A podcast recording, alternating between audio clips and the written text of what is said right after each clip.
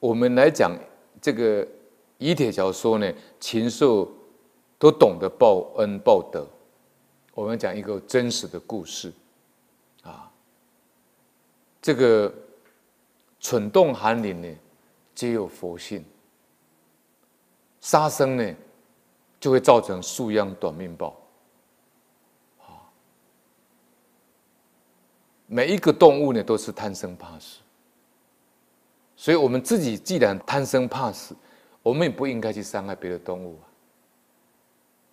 各位一定要记得，你杀了它的身体，你杀不了它的灵性。动物是比较体积比较小的，灵性比较低的，它也许现在不能报仇，但是它将来累积到一定力量的时候，它就可以报仇。蚂蚁灵性算小吧，它的体积也很小，对不对？我也常跟各位报告，我在住店的时候，在基隆，啊，有位老菩萨，还有台北县的永和，有位老菩萨，住店的时候呢，那个嘴巴、鼻子、耳朵都有蚂蚁聚集的非常的密密麻麻，所以呢。杀生呢是绝对不能干的事情。那么这里我们讲禽兽有之报德呢，我们讲在这个一九三六年，虚云老法师呢，当时是九十七岁，他在广东呢潮汐的南华寺，也是六十大寿的祖庭，啊，那么六十大寿的祖庭南华寺呢，他在那边传春戒。刚好春节结束，那么潮汐那边的这个驻军呢，啊，当时的国民政府的驻军呢，第十六军团的团长呢叫林国根，他送给呢这个虚云老和尚一只呢毛泽光论的白狐狸一头，啊，这个林国根呢虽然是军人，但是也是颇有善心哈。他对老和尚说了：“说这只狐狸呢，来历不简单，很特别。有一说法呢，说他是广州白云山呢被打猎的人呢所捕获；啊，有一说法说是广州在拆除房子、开马路的时候呢，这个狐狸从城垣里面跑出来，就城墙里面跑出来，就被人家。”捕获啊，那有人呢就以四十元呢把它买下来，本来呢是要把它煮来当补品进食进补，但是看到那一只狐狸呢，两目双目炯炯有光，而且呢善好像善解人意，他刀子就杀不下去了，送到广州动物园。后来呢，有人呢就因为一件事情呢，就缠上官司，这个案子一直没有办法判决。这个有人呢，这林国根的朋友啊，是用四十块钱买那只白虎啊，他买下来以后送给林国根，林国根再送给西云老和尚，所以这个林国根的友人呢，这个朋友呢，他后来就碰到一件官司。怎么样都没有办法判决，然后呢，案子拖了很久以后呢，他的太太呢刚好遇到一个服软的人，那么这个他这个林国根的友人的太太呢就去问吉凶，这个灵坛还没有开口，服软自己动，哈，然后就讲一句话了，就告诉他了。他有跟他点一些事情，就是跟白狐狸有关的报应。同时呢，这个胡乱的事，可以讲说，这个胡乱这个灵灵灵鬼呢，就告诉这个友人的妻子说呢，南华寺现在有高僧主化，你看高僧到哪里，这些天地鬼神都会知道，他们都晓得他是高僧。有德行。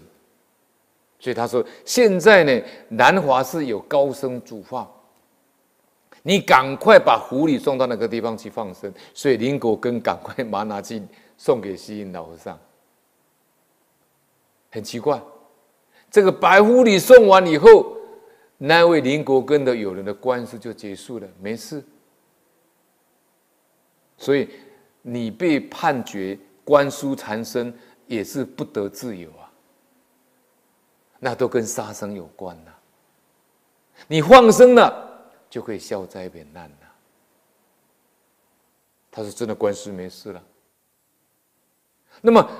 这个林国根的友人呢，他的太太呢，听这个胡姬的这个讲完以后，非常害怕，就赶快受罚呢，就赎了那个白狐狸，然后呢，就托这个林国根呢，把他送给虚云老和尚，请求虚云老和尚来为他三皈依。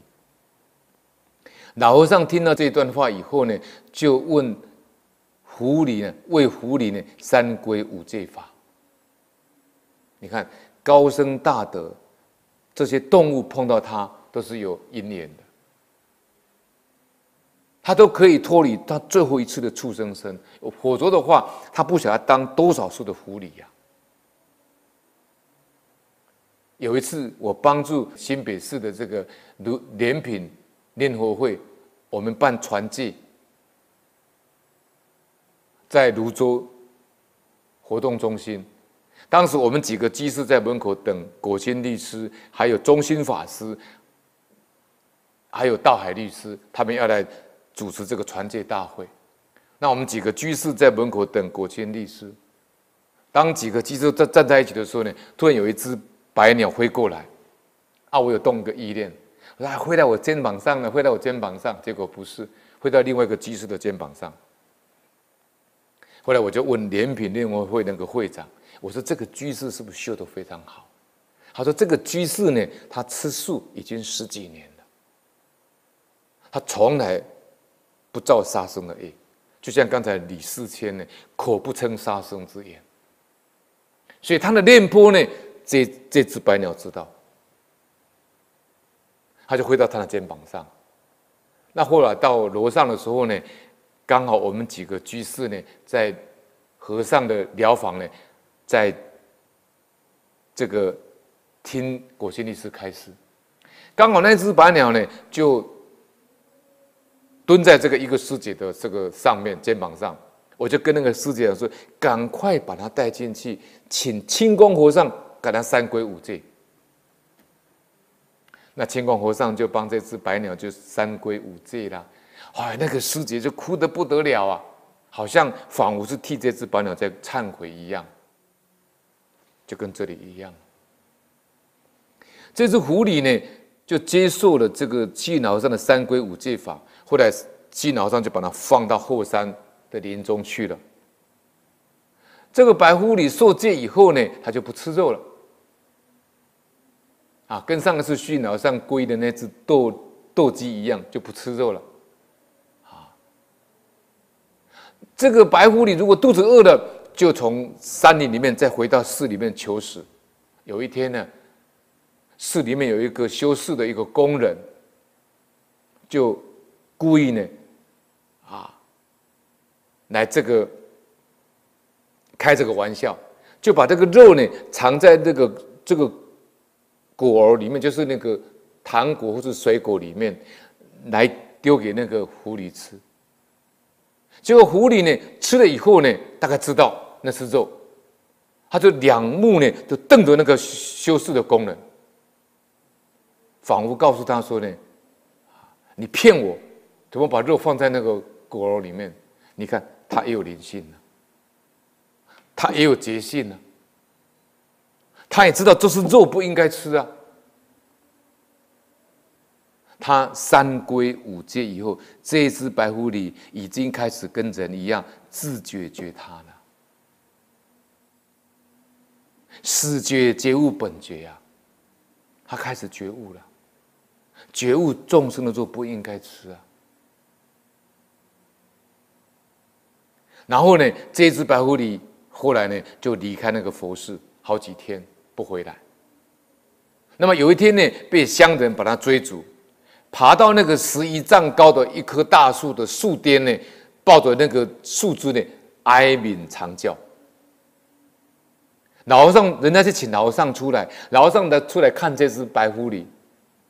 这只白狐狸一见老和尚到，马上就下来。你看德行感召。嗯，这个白狐狸呢，从树上跳下来以后呢，就跳在那个虚老上的这个袈裟上面。老和尚呢，就带这个白狐狸回寺里面，把它钉了一个。这个，这个等于讲，一个房间钉那个房间木头的房间呢，钉给这个白狐狸住。我就把它打开，让它出去。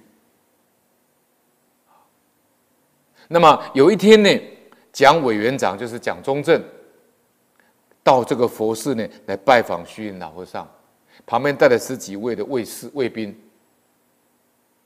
到潮汐的山门口的时候呢，白狐狸出现，卫士呢想要开枪，蒋委员长阻止。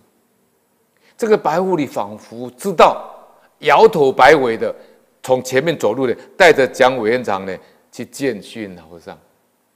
快到虚云老和尚的寮的时候呢，他马上就跳到虚云老和尚的房间去，拉着咬着虚云老和尚的这个僧衣的角落出来。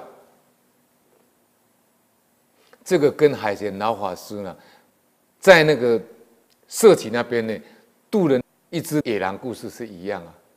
海贤老法师他在路上遇到那个一只野狼啊，那只大野狼就咬了这个海贤老和尚的衣服啊，咬咬咬了海贤老和尚，海贤老和尚就说：“哎，已经已经遇到这个野狼了嘛。如果我是前世欠你的，那我就还命债啊。”他就念佛啊。那这个野狼就把它咬咬到那个洞门口，就狼窝，野狼的家。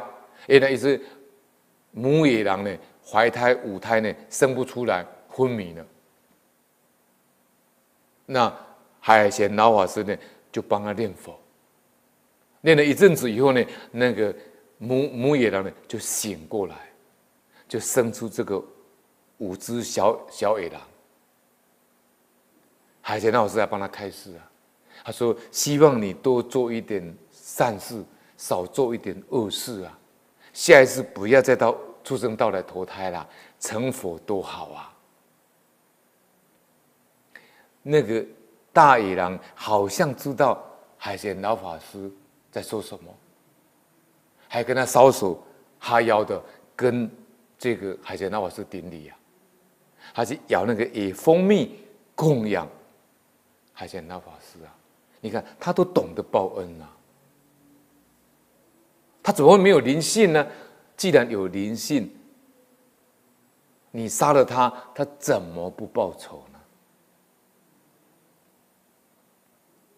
结果这个白狐狸呢，他就到方丈室呢，就咬着老和尚的衣服呢下楼，那。虚老和尚就跟蒋委员长呢讲这个因缘，彼此大笑。那么白狐狸每次见到老和尚打坐趺坐的时候呢，他就趺在那个蒲团的旁边。他见到老和尚闭目很久呢，就用那个前前脚呢，就去烧那个虚老和尚的胡须啊。老和尚就跟他开示了，他说：“你很有灵性啊，但是你也不能够太野呀、啊。”而且还叮咛他，讲给他听说：“你不要常到对面那个店家去找那个店家的小女儿玩哈。”他跟他这样提醒，老和尚知道他有灾难了，跟海贤老法师一样啊。海贤老法师也是先告诉他姐姐的儿子啊，也是有有有灾难啊。你看他们都都有有什么？有宿命通啊。啊，有天眼通啊！高僧大德就有这个能力啊，他就告诉那个白狐狸说：“你不要常跑到对面那个店家去跟那个小儿他们的小儿女玩了。”好，有一天，这只白狐狸呢，不知道怎么样被车子碾过去，重伤呢，倒地不起。老和尚就来探视了，白狐狸还很勉强的挣扎，用那个伤呢给那个虚老和尚看了。老和尚知道这个白狐狸的伤势呢已经不能够治疗了，又怜悯他很痛苦，来跟他开示。虚老和尚怎么说呢？他说：“你这个皮带，你看他的这个畜生生的身体啊。他说：‘你这个皮带，不要留恋了，无主留恋，汝须放下，你要放下来，忏悔过去的树叶。你一念之差呢，堕为异类，就堕到畜生身。复遭恶报，你今天又遭到一个恶报，就是被车子碾过，遭此痛苦。你遭受现在这么大的痛苦。”现在你的树叶业报已经满了，满愿了，你应该一心念佛，速得解脱。跟他这样讲以后呢，这一只的白狐狸仿佛听懂，点点头，二三声就往生了。这是什么？以铁以铁桥说的“禽兽犹知报德”，没错啊，没错啊。